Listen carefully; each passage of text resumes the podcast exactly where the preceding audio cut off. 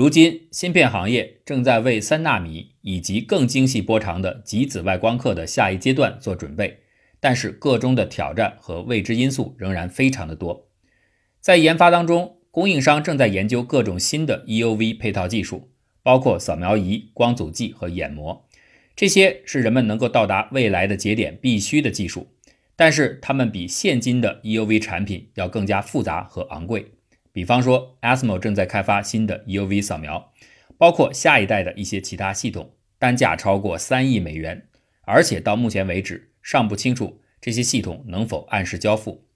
与此同时，三星和台积电已经在七纳米和五纳米生产当中使用了现今的极紫外光设备，Intel 也准备首次的部署 EUV 光刻扫描仪，在晶圆厂当中。可以以十三点五纳米的特征对芯片进行刻画。如果有其他设备的帮助，EUV 可以帮助制造商进一步的减低这个尺寸，从而把更多的晶体管封装到芯片上。三星和台积电正准备使用 EUV 用在三纳米，计划在二零二二年投入使用，并且随后可能用在两纳米的生产。此外，DRAM 供应商也打算把 EUV 转移到他们的一纳米节点的生产之中。除了这些消息之外，似乎未来是阴暗的，因为开发下一代的 EUV 技术是一项非常非常艰巨的任务。在设备方面，尚不确定芯片的持续缩小能够持续多长时间，以及它多快可以发生。一纳米节点目前正在规划当中，但是还不知道这是否能够实现。业界当然有可能做到一纳米甚至更大规模的扩展。但是，芯片制造商也不得不利用先进封装等其他的选项来规避这唯一的赌注。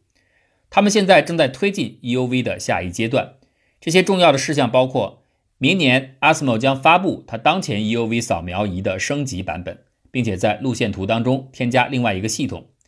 还有呢，ASML 已经为它的下一代 EUV 扫描仪发布了新的路线图，称为高 NA EUV，NA 就是数值孔径。还有新的 EUV 的光阻剂和眼膜在研发当中，一些供应商也在开发和 EUV 相关的其他设备。在通用处理流程当中，芯片制造商设计 IC，并且把它转换成文件的格式，然后在光眼膜设备生产时，根据这种格式做出眼膜。眼膜是 IC 设计的主要模板。到了晶圆厂，把眼膜和晶圆插入光刻扫描仪，将光阻剂作用到晶片上，随着操作。扫描仪产生光线，光线通过一组投影光学器件和系统中的光照进行传输，最后光子撞击光阻剂，在晶片上刻制出相应的图案。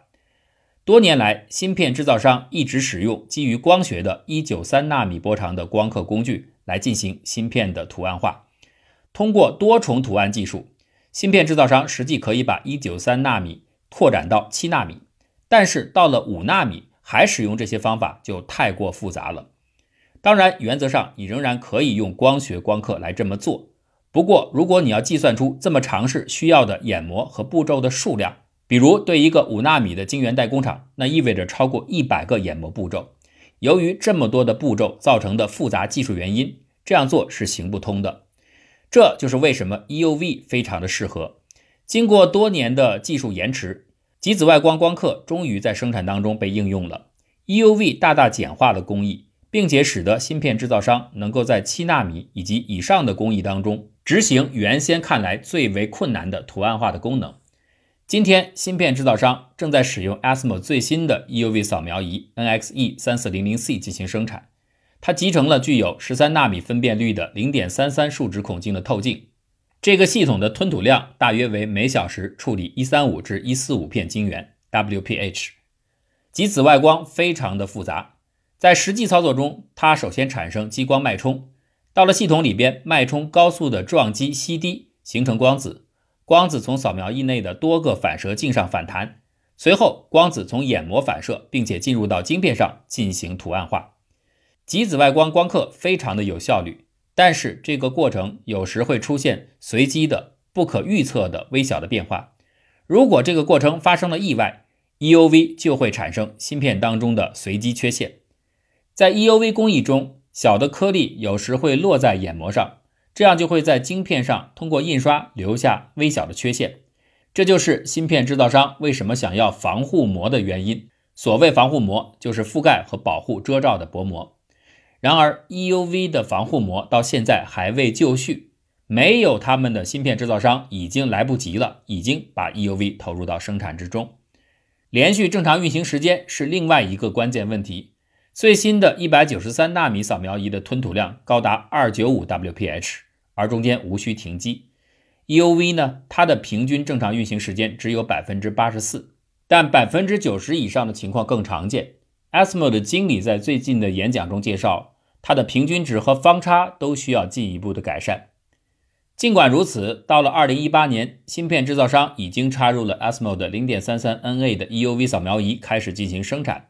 他们使用7纳米的 EUV 来把原先40纳米特征尺寸的芯片进行图案化。供应商正在使用基于 EUV 的单图案的方式，这样的做法是把所有的芯片特征集中到一个眼膜，并通过单次曝光将其打印到晶圆上。芯片制造商当然希望尽可能拓展 EUV 的单一图案方式，因为这是一个最简单的过程。EUV 单一图案在三十二纳米到三十纳米间距达到极限，它对应的大约是五纳米的技术节点。那么到了大约三纳米的技术节点，芯片制造商不得不寻找新的选项。第一种选择就是用 EUV 来进行双重构图。第二种选择，ASML 正在开发更高的 NA 的 EUV 扫描仪。这是一个全新的系统，ASML 的高 NA EUV 系统在研发当中，它新型的0.55 NA 镜头具有八纳米的分辨率。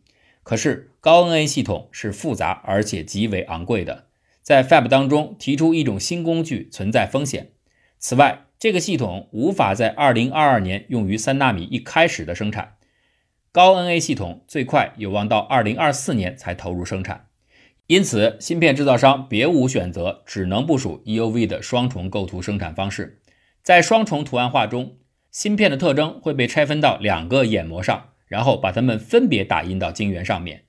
这样的处理既复杂又昂贵，但是这是晶圆厂已经掌握的步骤。原因就是为了应对 EUV 延迟的这么长久的时间。这类似于采用193纳米的光刻，用浸没式配合多重图案来完成过的工作。毫无疑问，这也将是 EUV 的第一条道路。已经有一些小组开始研究 EUV 的多重图案化的策略。此外，进步将不可能是过去那样的线性发展收益。EUV 双图案化需要在晶圆厂执行更多的处理步骤，这会影响扫描仪的吞吐量。因此，芯片制造商需要更快的 EUV 系统。作为响应，ASML 在它的路线图上又增加了两台0.33 NA EUV 的扫描仪。这些升级的系统是当前扫描仪的更快的版本。第一种系统叫做 NXE 三六零零 D，吞吐量是一六零 WPH，计划在二零二一年的中期推出。下面的一个系统的吞吐能力达到二百二十 WPH，计划在二零二三年推出。在有的时候，EUV 多重图案会变得技术上非常的复杂，因此芯片制造商一直在追求。三纳米以及更高波长的高孔径的 EUV，这种提升将使得它们能够恢复到原先更简单的单一图案的方式。高数值孔径一定能够降低工艺的复杂性。通过消除多次曝光，总的图案形成成本降低在百分之十以上，晶圆的吞吐时间也降低了百分之二十。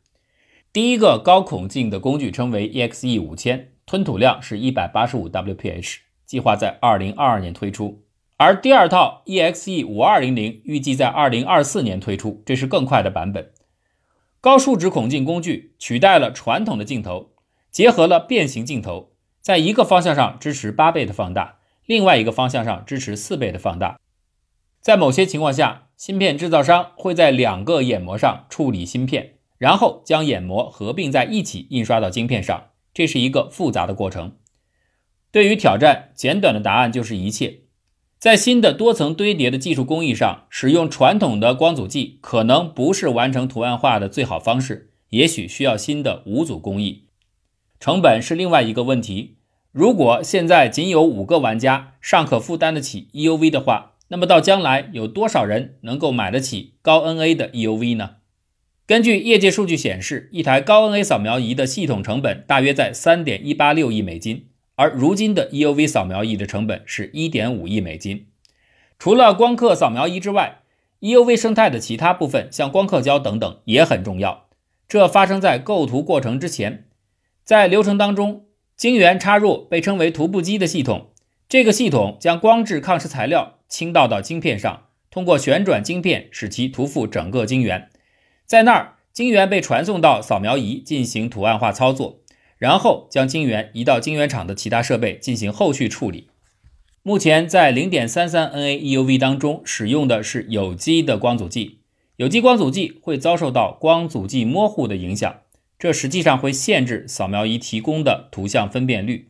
简言之，有机光阻剂无法捕获如今的 EUV 扫描仪提供的实际上能够更好的光子图案，甚至它连高 NA EUV 的最低分辨率都匹配不上。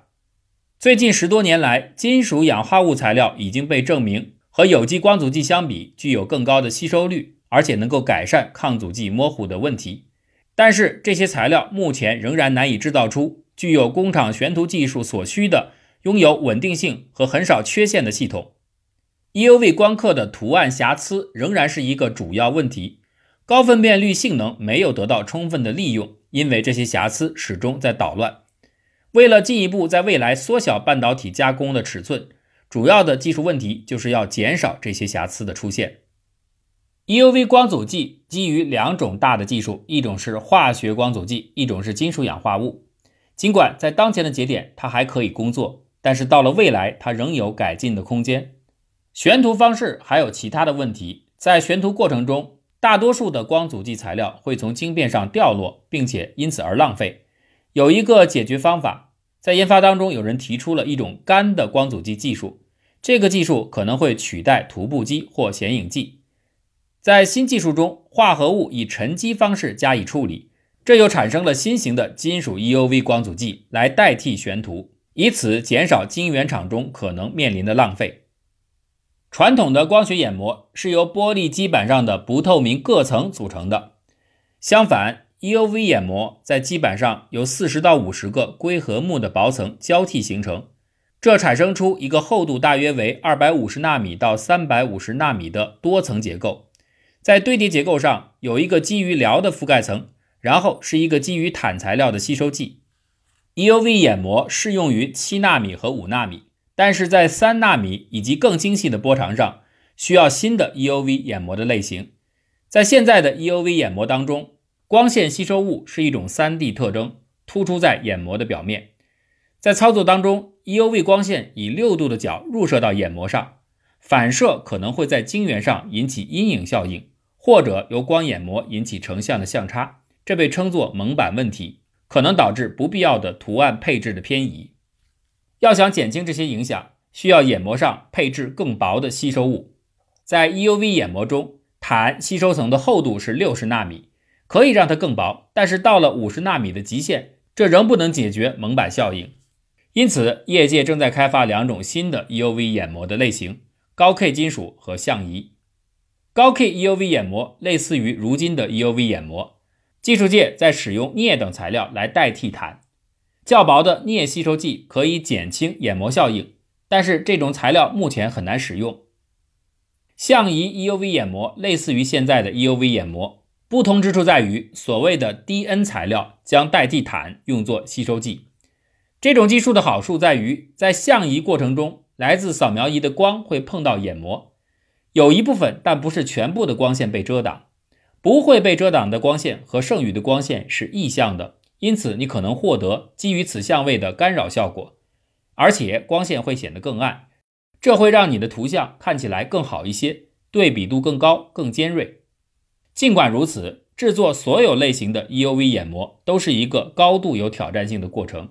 在眼膜生产当中，第一步是创建基板或者是眼膜的坯料。为了使 EUV 眼膜非常的干净，供应商使用离子束沉积系统。操作当中，把基板放置在系统里，然后产生离子束，将硅和钼交替沉积到基底上，从而形成多层的 EUV 眼膜的毛坯。随着 EUV 进入批量生产和更高节点的要求，对改善多层特性，包括 EUV 反射率、中心波长均匀性和有效的镜面深度这样的需求不断增加。理想的木硅多层膜的理论最大反射率是百分之七十三，而实验当中这个值从未超过百分之六十七到六十九。各个木层和硅层之间的界面质量被认为是对获得最佳 EUV 反射性能的至关重要的挑战。空白眼膜制作完成后，就要把它运送到制作光眼膜的供应商处，对毛坯进行图案化、蚀刻、修复和检查，最后把防护膜安装到相应的光眼膜上。在制作眼膜时，最关键的步骤就是图案化，或者叫构图。一个称为电子束眼膜写入器的系统。会根据给定的 IC 设计，在眼膜上创建或写入图案。最常见的眼膜编写系统是基于可变形状素 VSP 技术的单素电子束工具。在操作当中，将眼膜插入到系统中，电子将以类似于子弹的形式撞击眼膜，从而将眼膜刻画成为接近矩形形状的图案。VSB 眼膜编写器是用于对传统光学眼膜进行构图的主要工具。但是 EUV 眼膜具有更小、更复杂的功能，而 VSB 太慢，无法对其构图。因此，这个行业需要一种新的眼膜写入器，即多光速眼膜写入器。AMS 正在交付这些工具，而 New Flare 正在开发另外的一种。这些系统将利用二十六万两千个微小的紫光素，加快 EUV 眼膜的写入时间。多光速工具的写入时间是恒定的，需要花十二个小时左右。来图案化所有的眼膜，这不是 EUV 眼膜需要多光速眼膜写入器的唯一原因。